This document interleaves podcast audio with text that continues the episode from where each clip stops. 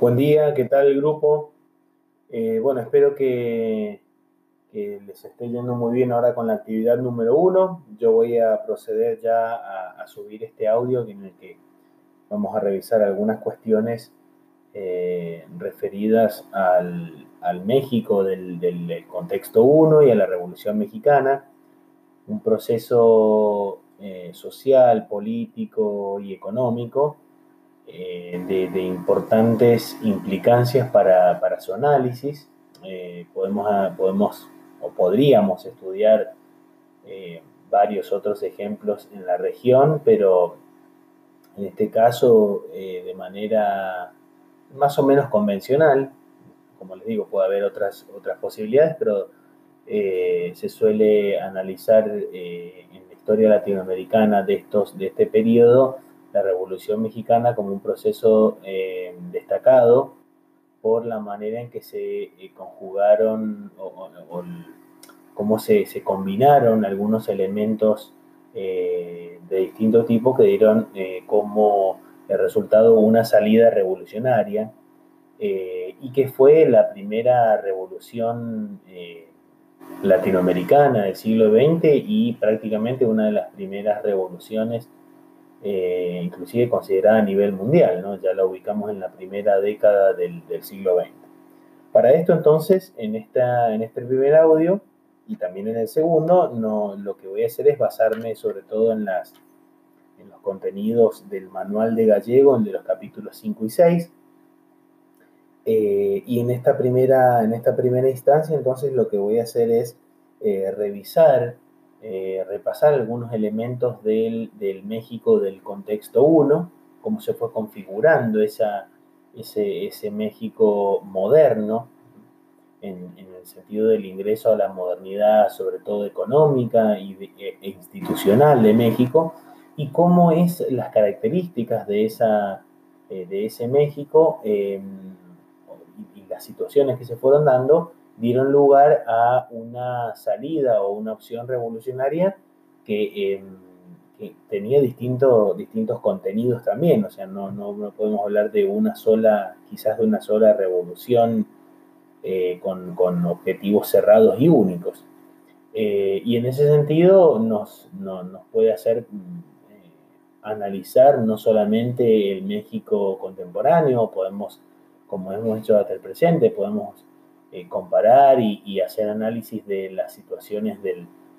México actual y de, los, de, las últimas décadas, sino también de, otras situaciones en América Latina y de, nuestra, propia, de nuestra propia actualidad. Eh, entonces, en primer lugar, en este, en, este audio eh, me interesa hacer brevemente un repaso de, que digamos, el México anterior a la etapa que hemos estudiado y que se trató de una, parte, quizás la más importante en términos económicos, pero una parte del virreinato de Nueva España, que se había formado a principios del siglo XVI y que incluía el México actual, pero también buena, buena parte del sur y del, eh, del suroeste y del oeste de los, de los actuales eh, Estados Unidos, eh, incluía también América Central y el Caribe en, términos de eh, expansión eh, de, alcance territorial. Y también es, importante recordar que incluía a las Filipinas, el actual, el actual estado de Filipinas, también estaba bajo el dominio español, así como algunas islas del, del Océano Pacífico. Entonces, nos encontramos con una amplitud territorial muy importante, eh, de la cual, en la cual obviamente también estaba incluida Cuba y Puerto Rico, y, veremos, eh, como les decía, Filipinas, eh, la isla de Guam, en, el Océano Pacífico, y eso va a ser muy importante para después considerar la, cuestión de la, de la propia Cuba, que veremos en un poco más adelante. Eh, y cómo en realidad después, eh, para ir presentándoles alguna situación, como Cuba y Puerto Rico, eh, entre otras, pero sobre todo Cuba y Puerto Rico, para nuestro, nuestro interés, permanecieron bajo la órbita española, bajo el dominio español, luego de las, de las independencias de, las revoluciones y las independencias latinoamericanas. pero volviendo a México, lo que nos interesa es ver que ese México entonces fue una parte de, del virreinato de Nueva España, y que la conformación actual de México, como la de todos los países latinoamericanos, se fue dando eh, conforme eh, pasaba el tiempo. En el caso mexicano, con la curiosidad, con el dato importante de que tuvo pérdidas territoriales muy importantes, eh, manos primero a partir de la independencia del estado de Texas o Texas, y luego en un importante, digamos, en la guerra entre México y Estados Unidos desde mediados del siglo XIX, en la cual perdió eh, importantes territorios eh, México. También hay que aclarar que en ese momento, digamos, la, conformación de un Estado, no, existía eh, o existía de manera incipiente la conformación de un Estado nacional. Por lo tanto, la debilidad del, control nacional sobre el territorio era, era notable y eso fue, digamos, aprovechado ante la expansión de, eh, hacia el oeste de los Estados Unidos y también de toda la, eso lo veremos en, un momento posteriormente en el contexto, con un repaso en el contexto 2, eh, toda la expansión hacia el oeste de los colonos eh, que desde los estados ubicados hacia el este de de los actuales Estados Unidos, esas primeras colonias, se fueron expandiendo hacia el oeste, lo cual eh, comenzó a ejercer cada vez mayor presión sobre el propio Estado mexicano. Eso lo veremos posteriormente respecto de un breve repaso de, Estados Unidos. En este caso, entonces, nos encontramos con un México que durante varias décadas eh, tuvo una situación bastante inestable y en el que se fue conformando una, una diferenciación eh, entre las posturas tradicionales vinculadas con el mantenimiento del orden, del orden colonial, eh, relacionado con las propiedades y, la, posición cultural y social del clero católico,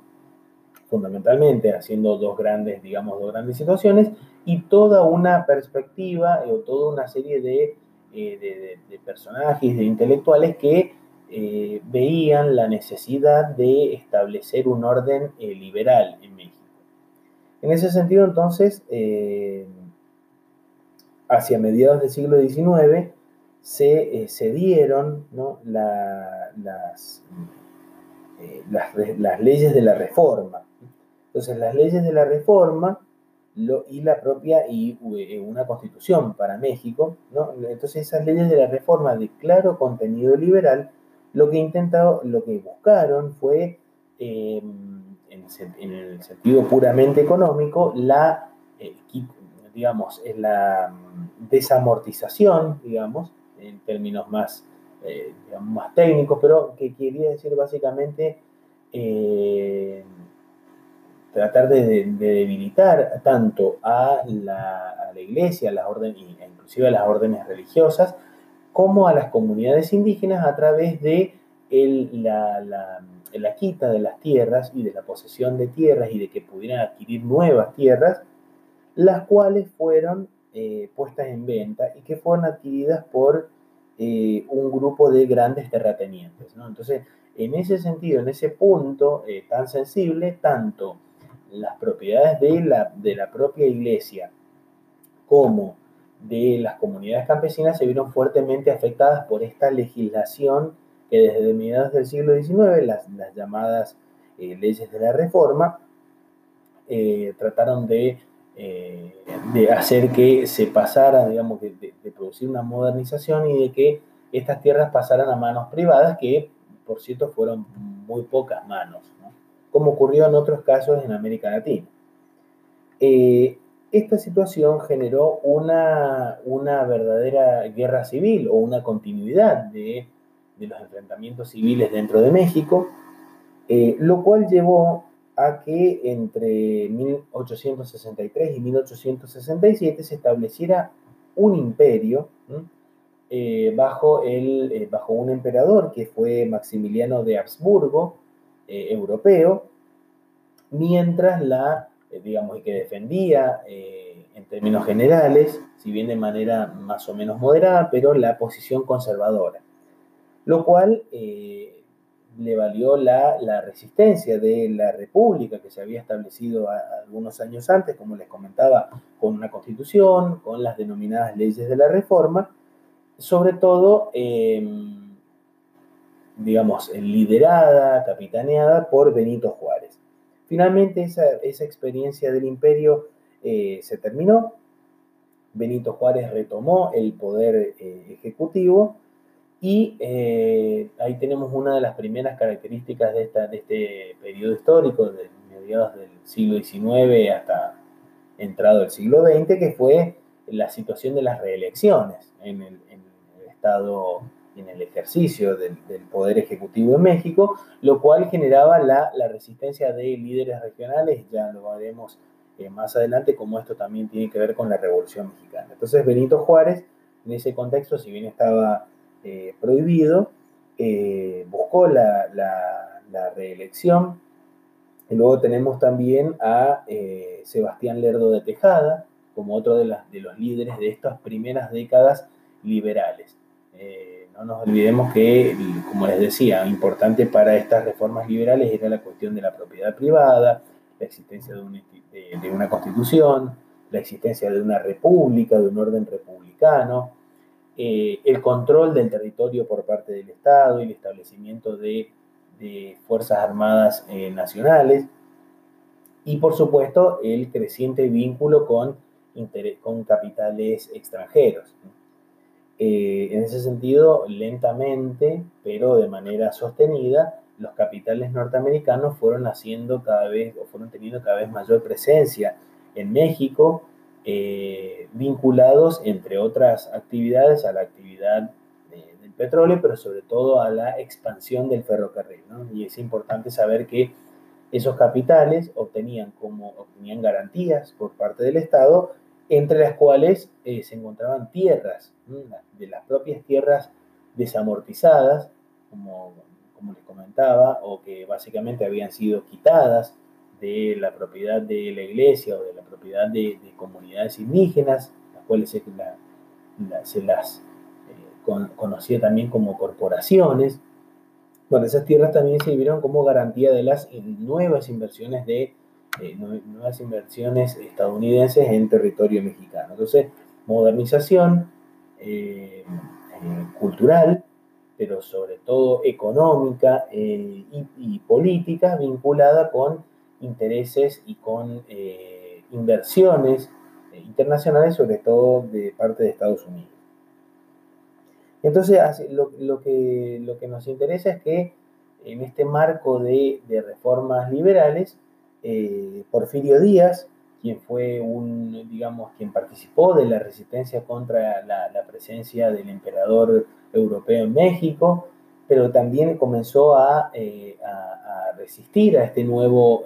digamos, a, los intentos de reelección eh, de, Benito Juárez, de Sebastián Lerdo de Tejada, comenzó entonces hacia 1876 una etapa que podemos llamar porfiriato, o que se ha dado en llamar en la literatura el porfiriato, que fue una etapa en donde mayoritariamente ejerció el poder ejecutivo Porfirio Díaz, eh, pero que también tuvo, se la denomina así en un sentido más, más allá del, que va más allá de lo político, va hacia lo económico y a un determinado orden social y, cultural que se fue eh, consolidando en México y que fue el antecedente directo de la Revolución Mexicana. quizás, digamos, la causa y el motivo también eh, fundamental de la Revolución Mexicana. En esta etapa, en el porfiriato, ya entramos de lleno en lo que fue el contexto, contexto 1, eh, que lo ubicamos en Argentina, lo caracterizamos en Argentina eh, con otros temas. Entonces vamos a ver cómo en, el caso mexicano se van a ir dando las, las situaciones del modelo económico, eh, del modelo político, de la, de la, modernización y los cambios sociales. Quizás fue, eh, no quizás, sino que fue mucho menos relevante la cuestión migratoria en el caso mexicano respecto de las corrientes migratorias europeas eh, pero se va conformando entonces lo que fue el México de este, de este contexto 1 que hemos visto para otros países. Ese México del, del, porfiriato tuvo un importante respaldo de Estados Unidos, quien se convirtió en el principal socio comercial e inversor, como les comentaba yo, de, en ferrocarriles. Eh, durante el porfiriato se produjo la vinculación entre la Ciudad de México y eh, la red ferroviaria de Estados Unidos, eh, la cual, lo cual fue muy importante para la movilidad tanto de mano de obra, los, los, braceros mexicanos que iban a trabajar a Estados Unidos por, por temporadas o por la, por, por la temporada productiva, y también la movilización de bienes entre Estados Unidos y México. Entonces rápidamente Estado, México pasó a formar parte de, o pasó a integrar la órbita económica y de intereses de Estados Unidos, lo cual también tuvo sus repercusiones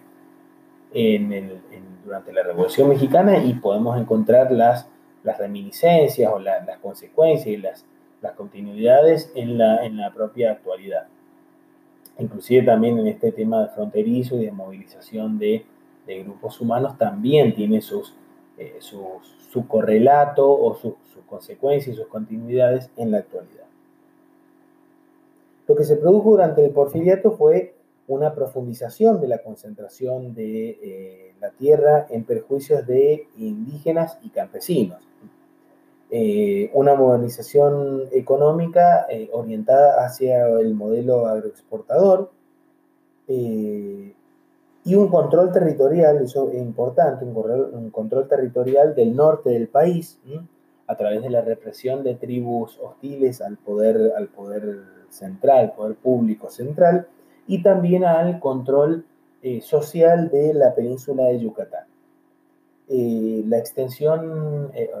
la extensión ferroviaria, ferroviaria, llegó a todo el país, muchas veces utilizando las tierras expropiadas, lo cual fue como decía, en un, contexto donde la, tierra era el elemento central de, eh, producción y de, acumulación de capital, eh, por eso lo, lo, lo le reiteramos tanto esta cuestión de la expropiación, ya que fue la base de la transformación del modelo. Eh, es importante destacar que el, el porfiriato tuvo el apoyo ideológico de los llamados científicos, que era todo ese grupo de de intelectuales y de nuevos funcionarios que tenían una visión social darwinista que, implicaba ¿no? la, intención de reemplazar al indígena por eh, una sociedad europeizada o europea en lo posible, si se hubiera podido atraer ese tipo de, migrantes. Y eh, fundamentalmente una visión técnica de la política, entonces aplicando determinadas eh, situaciones de, tipo técnico, o sea, de resolución, eh, por así decirlo, de manual, e imitando instituciones eh, de Estados Unidos y las instituciones eh, europeas, se pensaba que se lograrían los resultados, digamos, de modernización del país, de desarrollo del país, con clara, digamos, afectación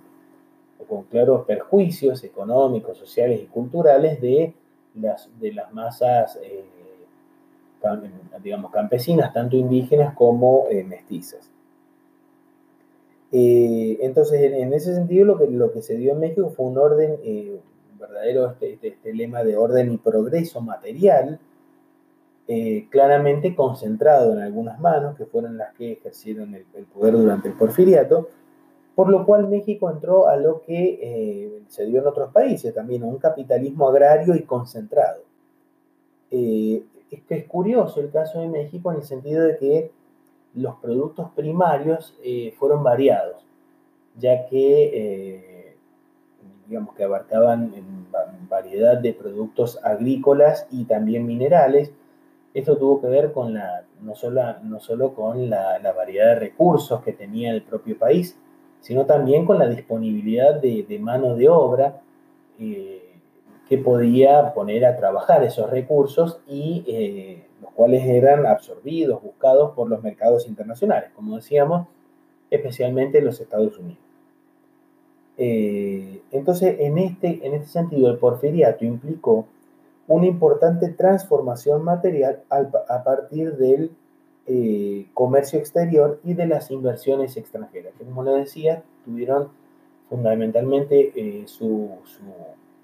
estuvieron dirigidas particularmente a, a todo lo que tenía que ver con los servicios en torno al modelo agroexportador, a ferrocarriles, al sector como el, servicio como por ejemplo el sector financiero, las comunicaciones, eh, servicios de, propios de comercio exterior, ferrocarriles, como les había comentado, los cuales fueron eh, fundamentales para la integración de las zonas productivas con los puertos. Eh, y también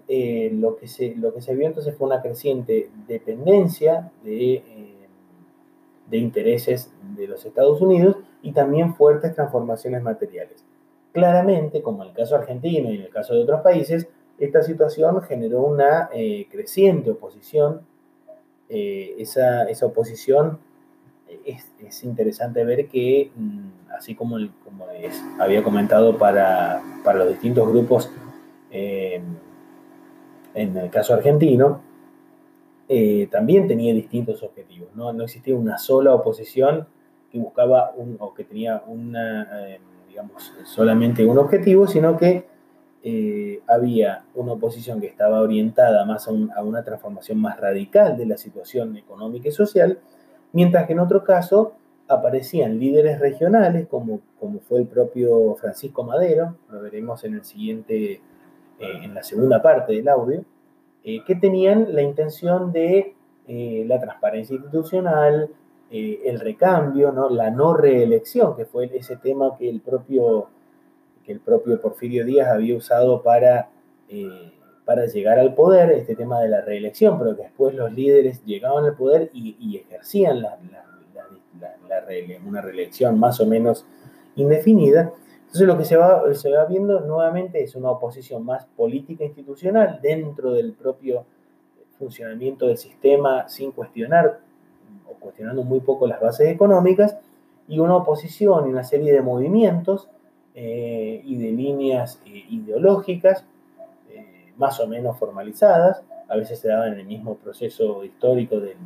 ejercicio, digamos, del, reclamo, que buscaban una transformación social y económica del orden establecido, lo cual, como, lo cual, como podrán imaginar, afectó posteriormente durante la Revolución Mexicana claramente los intereses de Estados Unidos, quienes ejercieron una, tuvieron una intervención directa en el proceso revolucionario. Eso lo vamos a ver en el próximo, en la segunda parte del audio.